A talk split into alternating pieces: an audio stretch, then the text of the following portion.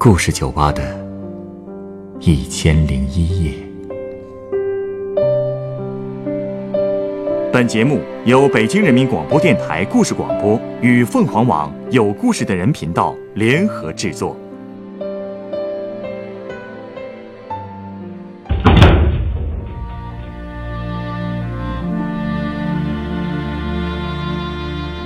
欢迎光临故事酒吧。今天来到酒吧的这位客人，曾经是一位山西的煤老板。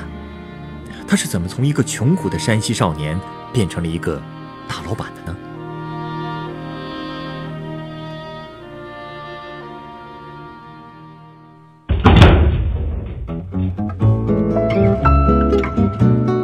老板，买单。哦，来了。哎，不用了，这顿我请。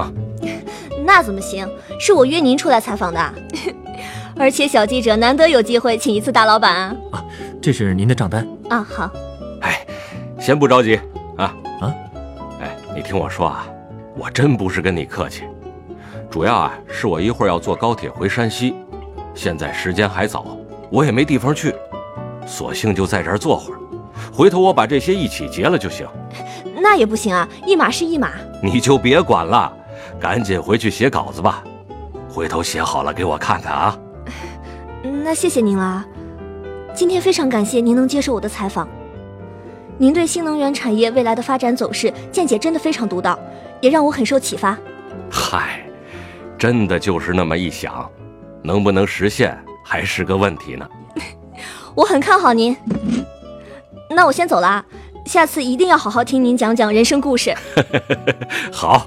有机会一定讲。嗯，谢谢。啊，老板，我再看看酒单啊。好。听上去，刚才那位记者对您的人生故事很感兴趣。他是财经杂志的记者，今天啊，主要是来跟我聊聊新能源产业的。我的公司在这个行业里还算是，哎哎，小有名气吧。我刚才随口说了说自己过去的一些事儿，没想到他还挺感兴趣的。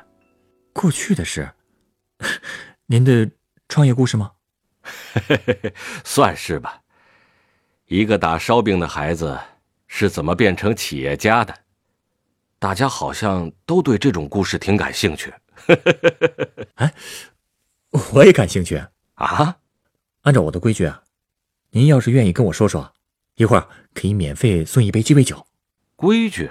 嗯，哦，怪不得你这儿叫故事酒吧呢，原来你喜欢听故事啊。没错，啊，现在是，啊，还有点时间，那我就跟你说说。太好了。哎呀，从哪儿说起呢？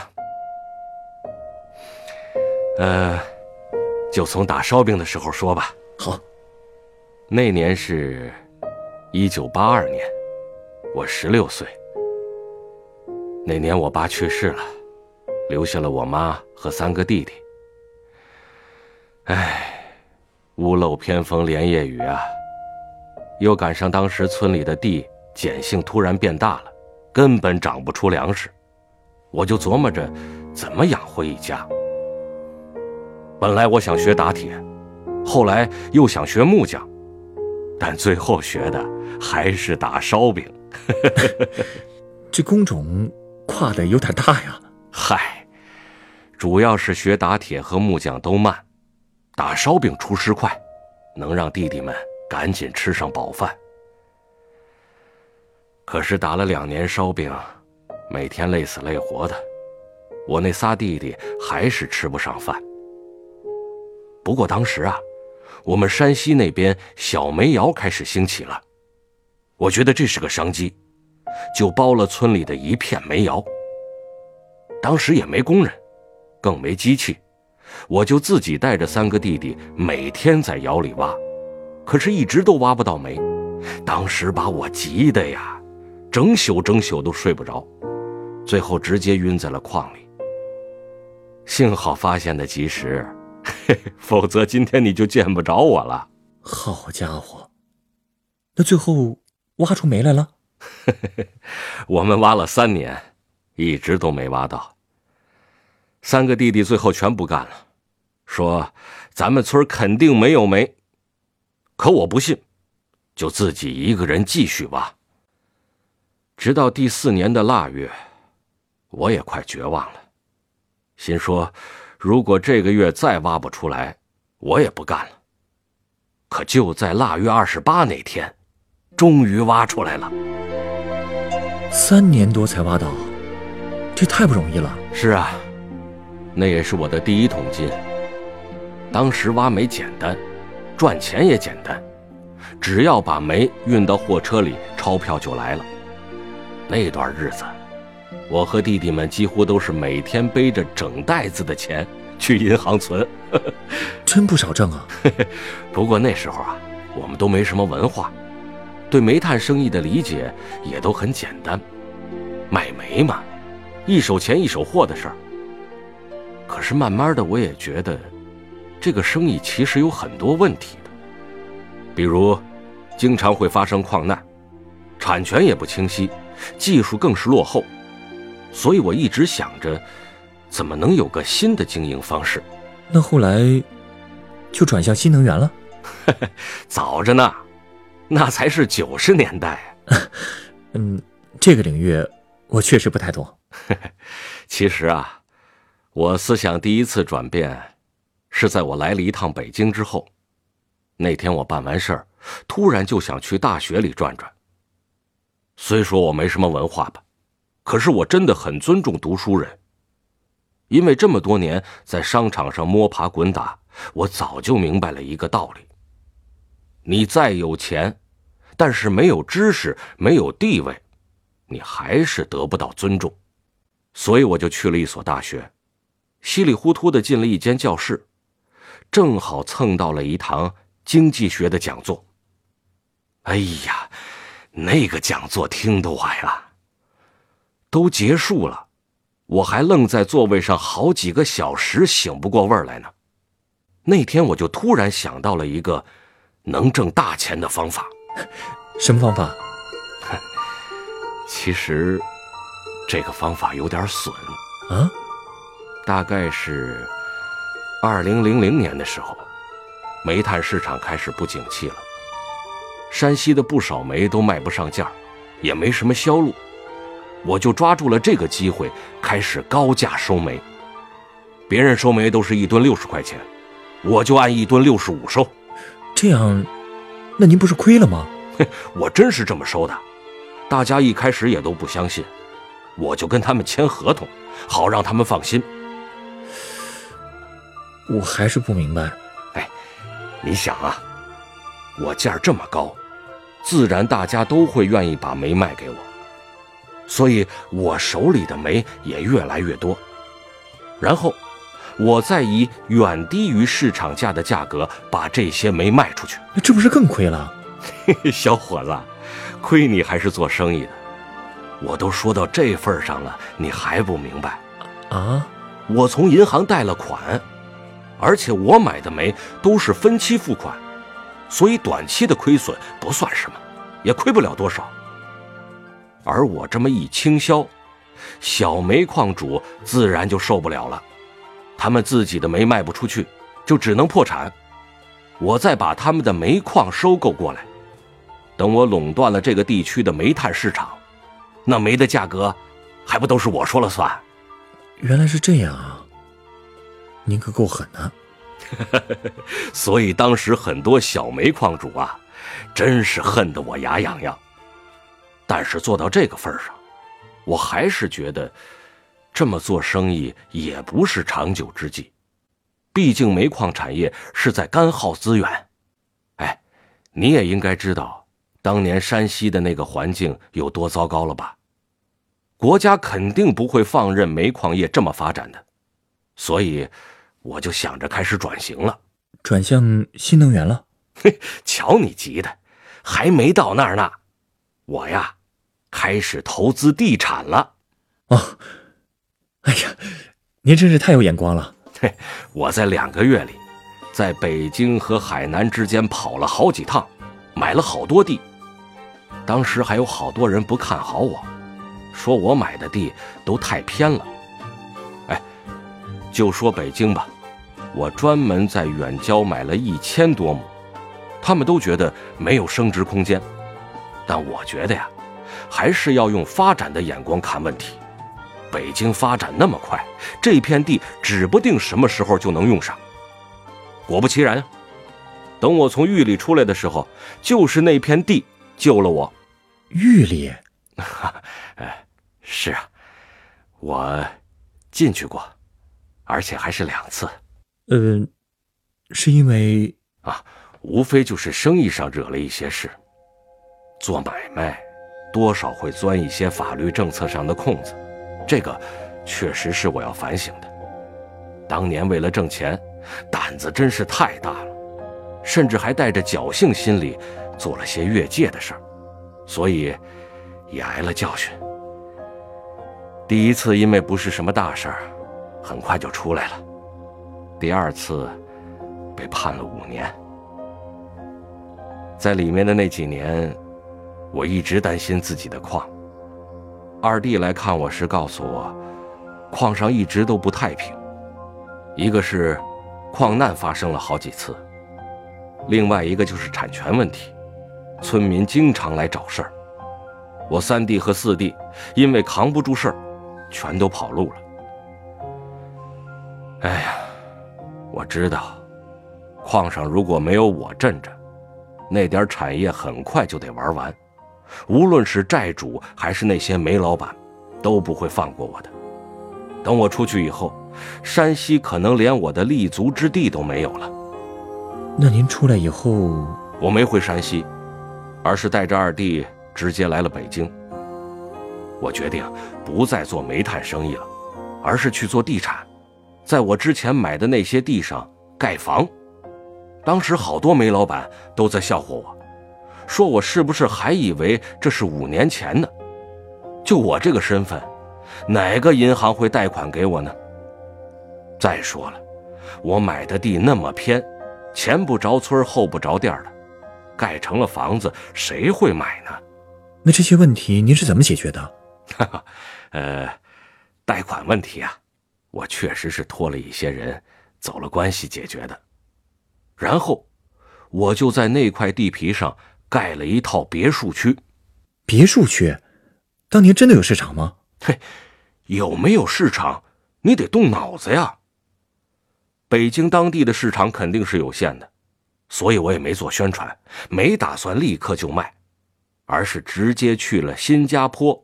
和东南亚的其他几个小国，为什么要去那儿啊？因为我要把别墅区卖出去啊，卖给外国人。是啊，哎，你不知道，海外其实有很多有钱人，他们的钱有的来路其实不太光明。我就打算去游说他们，劝他们把手里的现金换成不动产。不少人都被我说动了，就全来我这儿买房了。啊，当然。我打造的也是高端社区，确实投入了大笔的建设经费。凡是来看房的都很满意。这些人再把消息带回国，就这么一传十，十传百的，我的生意不就越做越好了吗？原来是用这种方法。哎，这还没完呢，因为我考虑到，干这行，人脉是最重要的，所以之后我又去了一些。不太发达的国家，哎，比如刚果、埃塞俄比亚这样的地方，我专门去见了他们的国家领导人，跟他们建立了一些联系。啊，这些人那么容易见到，您难不成是想把房子推销给他们？哎呦，当然不是了。你听我说啊，见国家领导人，听起来好像很难。可在那些小国家，只要好好的包装一下自己，他们的领导，呃，比如财政部长、农业部长啊，呃，甚至首相、总理，那都是可以通过预约见到的。我再准备一些精致的礼品，他们礼尚往来，自然也会送我一些东西，都是他们国家比较拿得出手的。我带着这些礼物回国。把他们送给这边行业里说得上话的一些人物，这样就慢慢建立起了自己的关系网，甚至那些人也开始考虑买我的房了。好大的一盘局啊！就这么着，我的别墅区很快就卖出去了。我也靠这个收获了在房地产领域的第一桶金。用这笔钱，我在中关村买了一层办公楼，准备大干一场。零六年前后，北京不是要开奥运会了吗？房价也开始往上涨。虽然当时专家说，奥运会之后北京的房价要降，但我却不这么想。我觉得肯定还会涨，所以啊，就又买了好几块地，准备盖别墅和高层住宅楼。您猜的还真没错。这怎么是猜的呀？这是分析出来的嘛？啊，对。后来房价一涨，我手里一二期的房子很快就卖光了，三期的订购也很火。哎，按说房地产这么火，您如果继续做的话，一定还能挣不少钱呢。怎么现在又转型了呢？嘿嘿，你知道我为什么要把公司放在中关村吗？啊，为什么呀？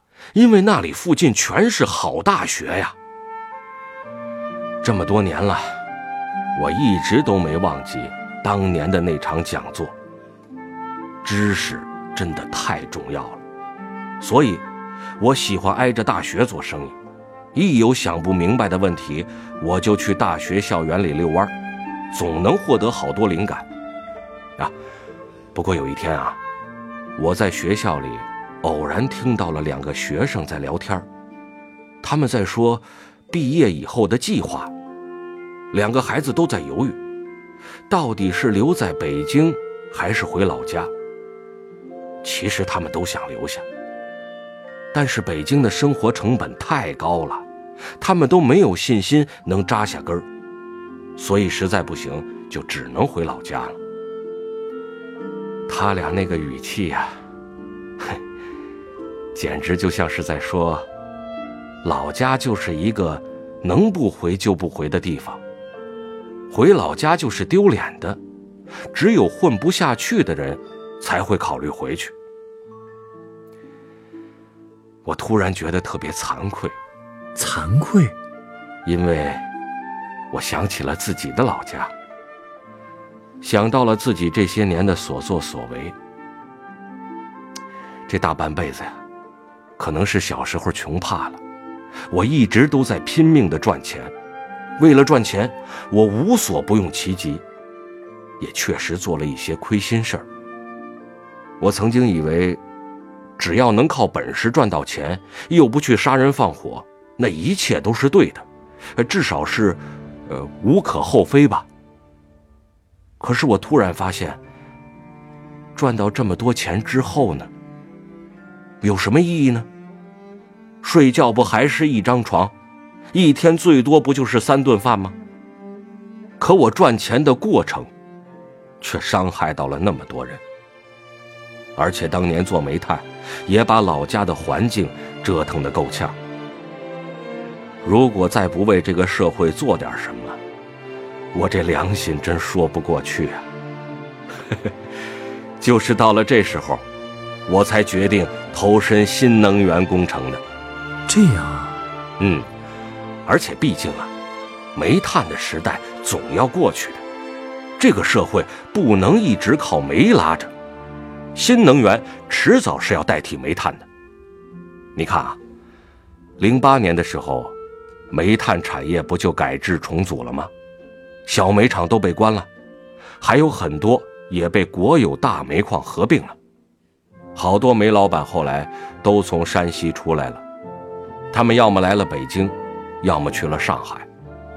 可这些人空有一身的财富，除了买房就是拿着钱去赌去作，怎么就不能干点正经的营生呢？我这次回山西，就是想在那边办厂子的。我也想让老家人知道。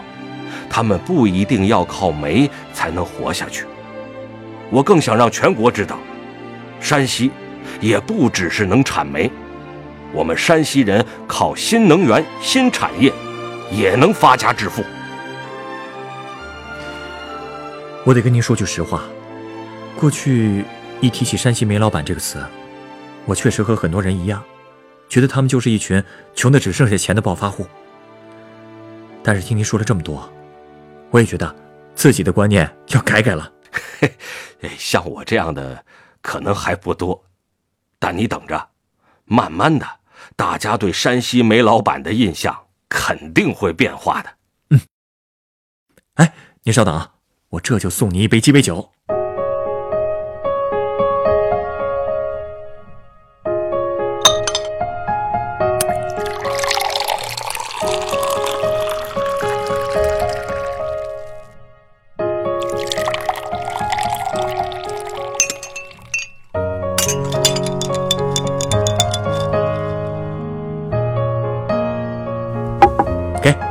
这是您的鸡尾酒，它是由金酒。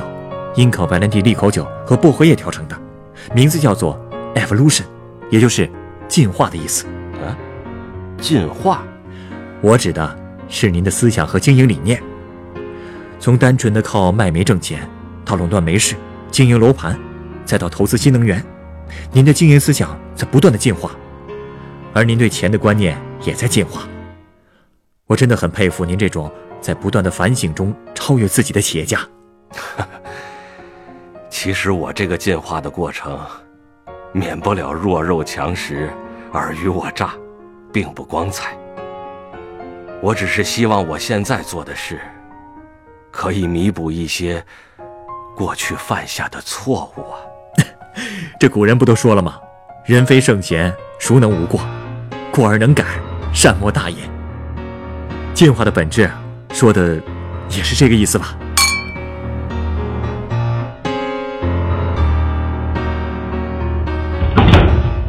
本故事选自凤凰网有故事的人独家签约作品《山西煤老板往事》，原作老段，改编制作陈寒，演播张震、钱琛、陈光，录音严乔峰、张笑音。下一个夜晚，欢迎继续来到故事酒吧，倾听人生故事。收听最新节目，请关注北京故事广播，工作日每晚九点播出的《故事酒吧》的一千零一夜。请问啊，你知道故事酒吧在哪儿吗？耳熟啊，好像在那边，故事大道九百五十四号。谢谢。故事酒吧，找到了。请问，嗯，这间酒吧什么时候开门？里面是不是有一个喜欢听人讲故事的调酒师？对对对，只要跟他讲一个真实的故事，他还免费送鸡尾酒呢。开门时间应该是晚上九点。寄给云朵一杯酒，换你心中的歌。请问，欢迎光临故事酒吧。二零一八年周一至周五晚九点，北京故事广播，FM 九十五点四。让我们一起度过故事酒吧的一千零一夜。